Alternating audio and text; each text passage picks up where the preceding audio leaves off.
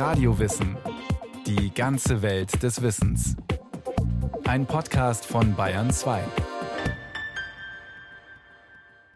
Wie steht es um den Wert der Wahrheit und um die Demokratie, den Umgang miteinander? Fragen, die der Philosoph Rainer Ehrlinger beantwortet. Es geht um Moral, die das Gegenüber als Mensch behandelt, den man nicht mögen muss, den man aber beachtet und respektiert. Gedankenfutter für eine bessere Gesellschaft.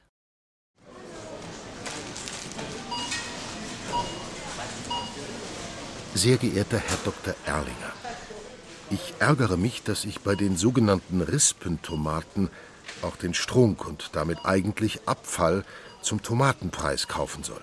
Daher suche ich im Supermarkt immer nach Tomaten, die schon vom Strunk abgefallen sind. Wenn die Menge nicht reicht, löse ich selbst welche vom Strunk. So wiege und bezahle ich nur Tomaten und nicht das grüne Beiwerk. Ist das richtig? Tomaten und ein Hauch von drumherum. Eigentlich eine kleine Frage, in der ein verschwindend geringer Betrag verhandelt wird. Nur einen winzigen Centbetrag spart der Fragesteller ein, indem er das Grünzeug nicht mitwiegt. Doch ist genau das für Rainer Erlinger eine perfekte, weil vielschichtige Gewissensfrage. Soll man, darf man das Grünzeug bei den Rispentomaten abzupfen? Am Ende kann man sagen, der hat das Recht dazu. Das ist durchaus korrekt. Und da habe ich gemerkt, aber trotzdem stimmt was nicht. Und da finde ich eben, der mag zwar Recht haben, aber möchte man in einer Gesellschaft leben, die so aufgebaut ist, dass die Menschen bei allem, was sie tun, denken, ob sie das letzte 0,5 Cent noch für sich rausholen oder nicht. Und da habe ich es erkannt zu sagen, nein, da ist es eigentlich wichtiger zu sagen, was ist das für ein Mensch und wie möchte man, dass die Gesellschaft aufgebaut ist und nicht, ob diese einzelne kleine Geschichte jetzt richtig oder falsch ist. Eine moralphilosophische Antwort mit einem kleinen Ja und einem großen Nein. Rainer Erlingers Antwort bezieht sich auf einen jahrtausendealten Text und die dazugehörige Haltung, die Tugendethik des Aristoteles, verfasst im vierten Jahrhundert vor Christus. Nicht die einzelne Handlung steht hier im Vordergrund, das Einzelne richtig oder falsch, sondern das gesamte Handeln als tugendhafter Mensch. Aristoteles sieht in der Tugend das richtige Verhalten in der Mitte zwischen zwei schlechten Extremen. Und wie im Beispiel der Tomaten bis in den kleinsten Centbereich hinein auf seinen Vorteil zu achten, ist extrem. Soll das eine erstrebenswerte Haltung sein? Möchte man in einer Welt leben, in der alle Menschen so handeln? Rainer Erlinger will das nicht und zieht dabei gerne den aristotelischen Gradmesser der Freundschaft heran. Wenn man sich überlegen würde, möchtest du mit jemandem, der sich so verhält, befreundet sein? Und das ist plötzlich eine Frage, wo man merkt, es geht ein bisschen mehr um den Menschen, um die Haltung. Der kann auch mal einen Fehler machen, der kann auch mal im Einzelfall falsch liegen. Aber es geht um diese Haltung, die in der antiken Ethik ja auch eine große Rolle gespielt hat. Möchte ich so ein Mensch sein? Möchte ich, dass eine Gesellschaft aus solchen Menschen und Menschen, die sich so verhalten, aufgebaut ist? Sehr geehrter Dr. Erlinger, ich bin Studentin und knapp bei Kasse. Nun habe ich eine Brieftasche gefunden mit viel Bargeld, habe aber alles zurückgeschickt. Doch meine Freunde meinten, ich hätte das Geld behalten sollen, macht doch jeder. Ich sei ein naiver Gutmensch. Bin ich das? Ja, also Gutmensch ist natürlich ein ganz, ganz problematischer und schwieriger Begriff, weil man sieht, wie jemand, wie da ein, wie soll man sagen, vollkommen zweifelsfrei richtiger Begriff, ein guter Mensch. Das ist ja was, was Richtiges und gut ist ja jetzt auch wieder aus der antiken Ethik. Da wollte man eigentlich ein guter Mensch sein. Das ist die Idee. Durch einfache Umbenennung in Gutmensch wird plötzlich was Negatives draus. Und da sieht man zum einen die Macht der Sprache, wie man einfach so einen Begriff kapern kann, ihn sogar umdrehen ins Gegenteil und wie man diese Idee, wenn man sagt, ich finde eine Geldbörse und schicke die zurück und natürlich lasse ich das Geld drinnen. Ich würde sagen, da ist nicht ein guter Mensch, sondern das ist eigentlich selbstverständlich. So selbstverständlich waren die Antworten nicht immer bei Rainer Erlinger.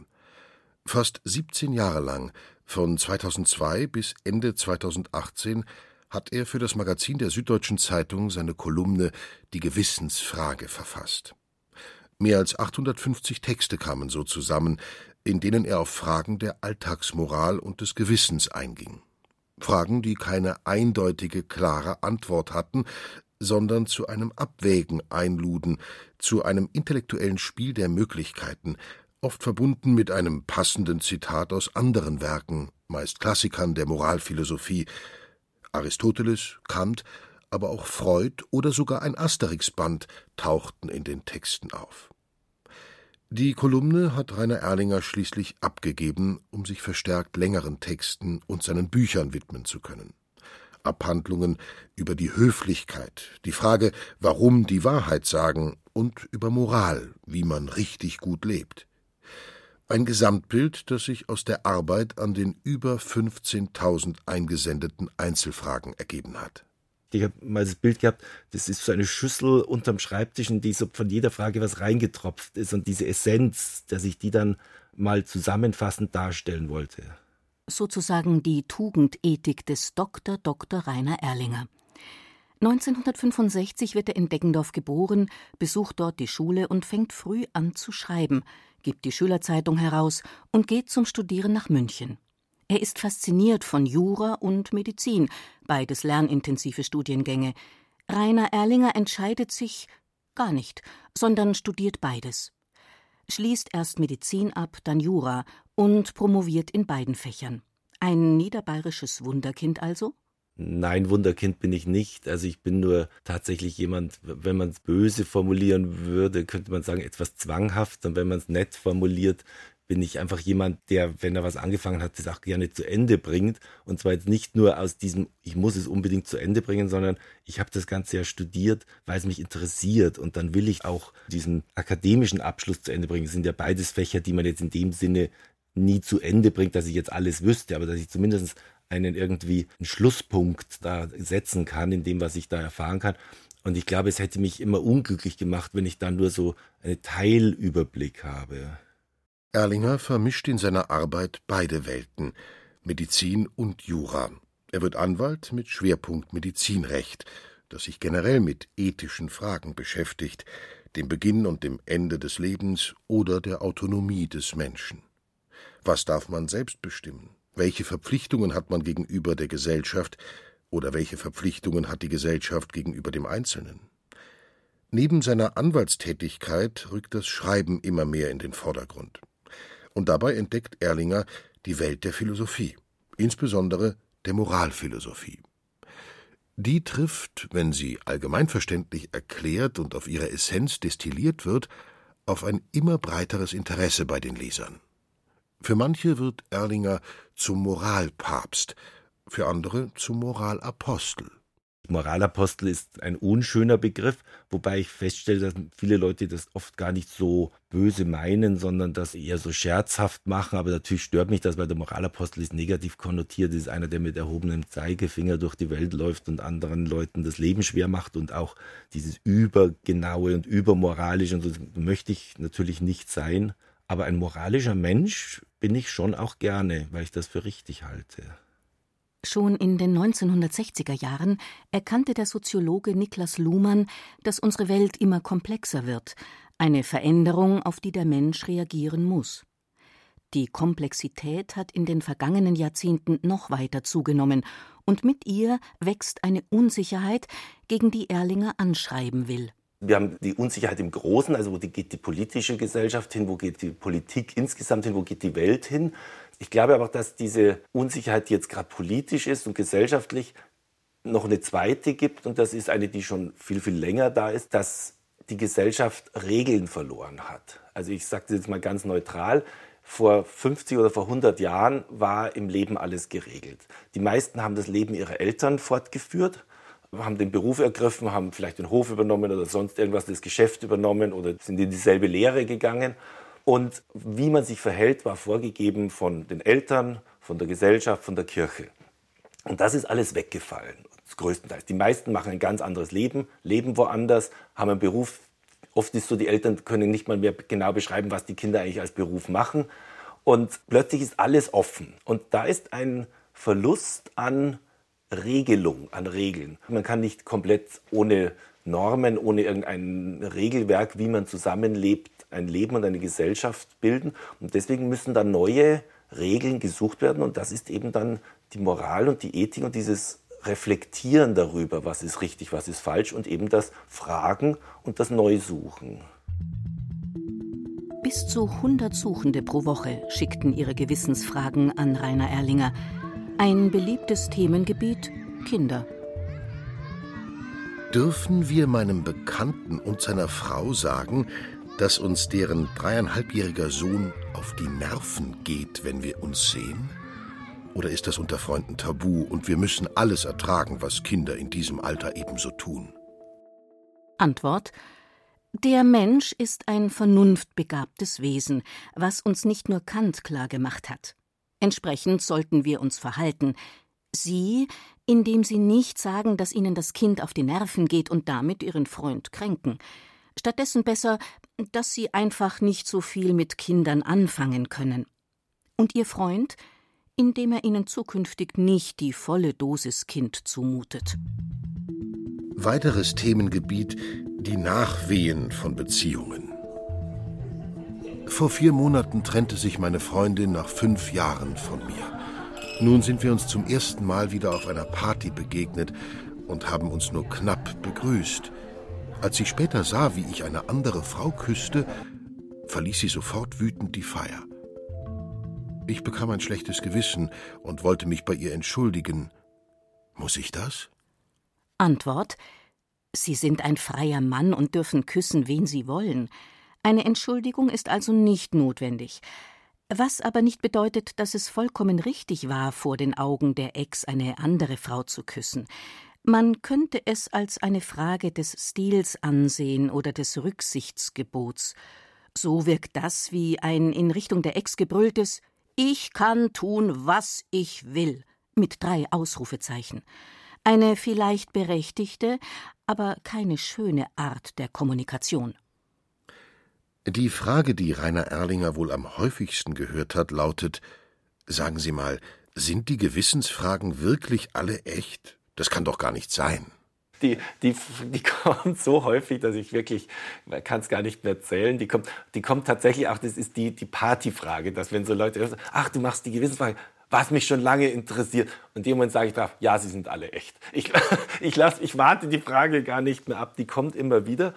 Und dann sagt, ja, die Fragen sind ja so komisch. Sag ich, ja, ich finde schon fast eine Beleidigung zu sagen, die sind so schräg, dass du sie ausdenkst. Nein, also ich finde, ich käme auf so viele Fragen gar nicht. Und ich finde, das Schöne an diesen Fragen ist ja, dass sie oft eine Kante haben, dass sie eine Ecke haben, wo man merkt, das ist jetzt nicht der glatte Lehrbuchfall, sondern es ist irgendwas, wo es nochmal schwierig wird und wo was drin ist, was eigentlich jetzt so ein bisschen der, der glatten Lösung sich widersetzt.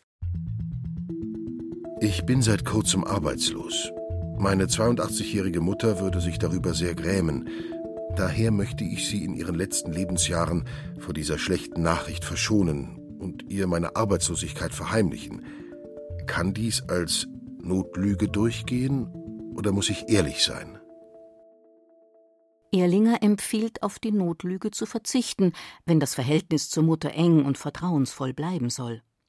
Der Umgang mit Lüge und Wahrheit, ein Themengebiet, das im Lauf der Jahre immer mehr Zuschriften hatte – einer der zentralen Punkte unserer Alltagsmoral und von den christlichen zehn Geboten dasjenige, das am häufigsten gebrochen wird.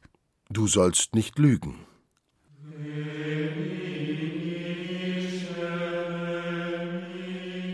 Kirchenvater Augustinus hielt es in seiner Abhandlung De Mendatio über die Lüge Ende des vierten Jahrhunderts dabei sehr streng. Egal wie leicht oder schwer die Lüge ausfiel, sie war verboten, ohne Wenn und Aber. Denn für Augustinus war jede Wahrheit ein Abbild der ewigen Wahrheit Gottes. Wer lügt, entfernt sich, Augustinus zufolge, von Gott und nähert sich dem Teufel an. Genauso streng hielt es Immanuel Kant mit seinem Lügenverbot, das Erlinger, wie auch bei Augustinus, über weite Strecken bewundert. Allerdings nicht uneingeschränkt, denn sogar beim Extrembeispiel darf man einen Mörder belügen, der fragt, wo sich sein Opfer versteckt hält, sagt Kant, nein, man darf nie lügen. Aus sehr, sehr logischen und klaren, wunderschönen Gründen. Aber ich finde, an der Stelle opfert er den Menschen dem Prinzip. Und das halte ich nicht für richtig. Also ich bin wirklich ein Gegner von Lüge und ich bin ein Anhänger der Wahrhaftigkeit und des Ehrlichseins, aber ich bin kein Anhänger eines soll man sagen, zwanghaften immer die Wahrheit sagen, vor allem auch immer alles zu sagen. Ich muss, wenn mir ein Geschenk nicht gefällt, das dem Schenker nicht sagen. Wenn man irgendwo eingeladen ist und hat keine Lust hinzugehen, sagt man außer bei einem sehr guten Freund, der wirklich alles versteht, dem sagt man, du, ich habe heute keine Lust, ich bleibe lieber zu Hause. Aber anderen Leuten sagt man nicht, ich habe keine Lust zu ihnen zu kommen, da ist es immer langweilig und das Essen schmeckt nicht, sondern man sagt, ich kann leider nicht kommen, Punkt. Und das ist auch richtig so es ist nicht nötig, in dieser Situation das Gegenüber auch noch zu kränken.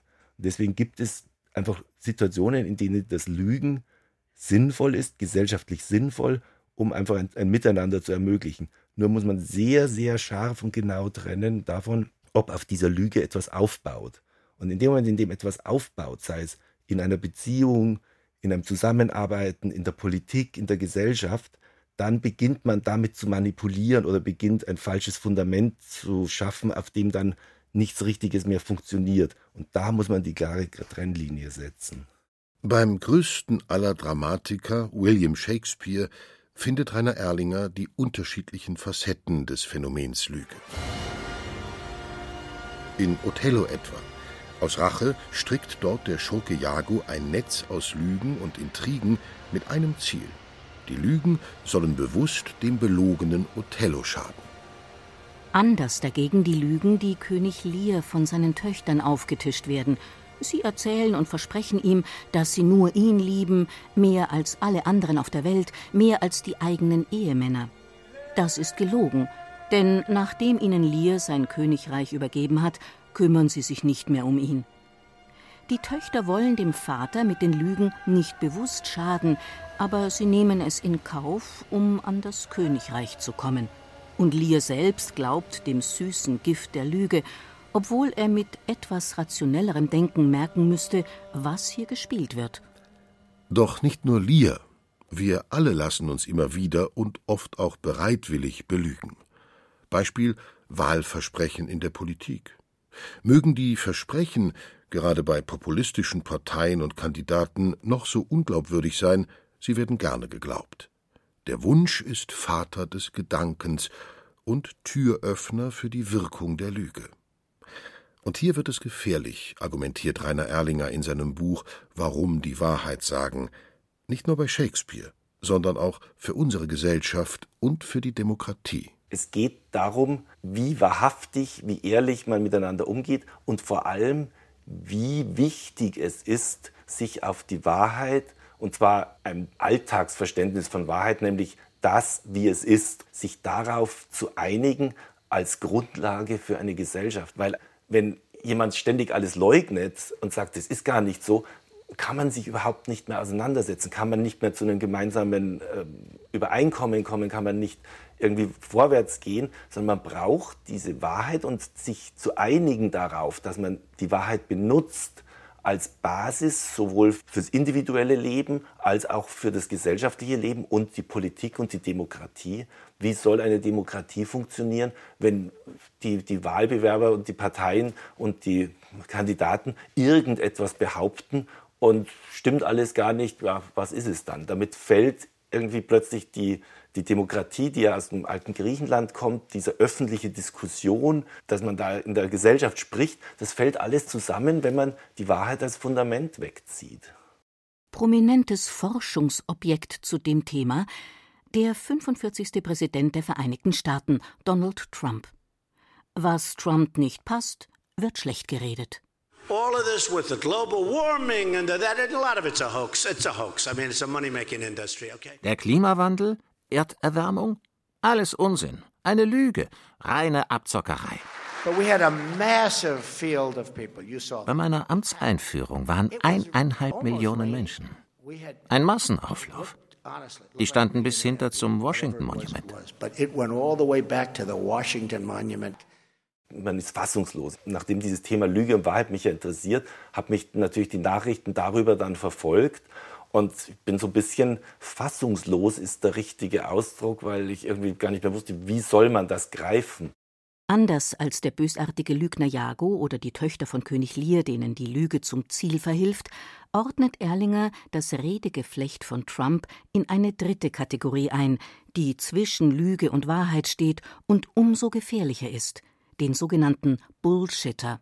Sein Ghostwriter dieses Buches The Art of the Deal, der hat gesagt, Trump hätte eine eigenartige und herausstechende Fähigkeit, das zu glauben, was er selbst sagt. Dass er sozusagen allein, indem er es sagt und das irgendwie schlüssig klingt, es selbst zu glauben. Und dann wäre er eigentlich kein Lügner, sondern eben eher dieser Bullshitter, der das sagt, was in dem Moment für ihn am günstigsten und am sinnvollsten ist und ihn am besten weiterbringt.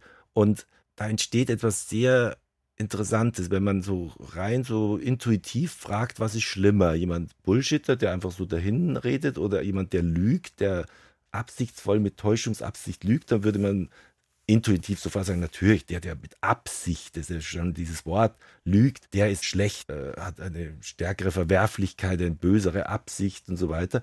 Aber wenn man es gesamtgesellschaftlich betrachtet, ist der Bullshitter eigentlich viel verheerender, weil der Lügner erkennt an, es gibt eine Wahrheit, ich nutze es nur aus, sie an manchen Stellen durch die Lüge zu verkehren, also das Gegenteil zu sagen. Aber ich weiß, dass es Wahrheit gibt. Während der Bullshitter, der leugnet eigentlich, dass es überhaupt einen Unterschied zwischen richtig und falsch und zwischen wahr und unwahr gibt. Und das ist im Endeffekt für die Gesellschaft und für das Zusammenleben und für die Kommunikation und die Demokratie noch viel verheerender. Mit dem kann man eigentlich nicht diskutieren, den kann man nicht widerlegen, mit dem kann man nicht mehr sich auf irgendwelche Fakten einigen, weil alles eigentlich nur noch ein Fluss ist. Eigentlich, man, man ist in irgendeiner Soße von Behauptungen und Nichtbehauptungen, wo es keinen Grund mehr gibt, auf dem man stehen könnte. Lüge, Wahrheit, Moral, Wahrhaftigkeit, Tugend. Gedankenfutter für eine bessere Gesellschaft.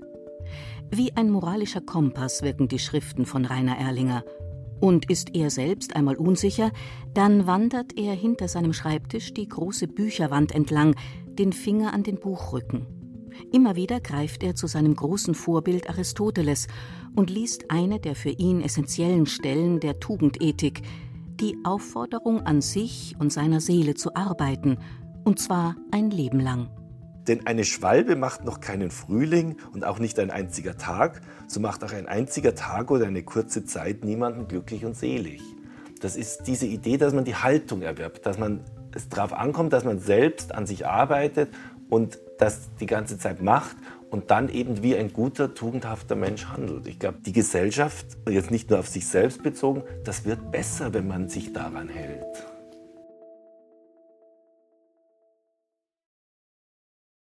Das war Radio Wissen, ein Podcast von Bayern 2. Autor dieser Folge Florian Kummert. Regie führte Rainer Schaller. Es sprachen Ruth Geiersberger, Stefan Wilkening und Hans-Jürgen Stockerl. Technik Adele Kurzil. Redaktion Bernhard Kastner. Wenn Sie keine Folge mehr verpassen wollen, abonnieren Sie Radio Wissen unter bayern2.de slash podcast.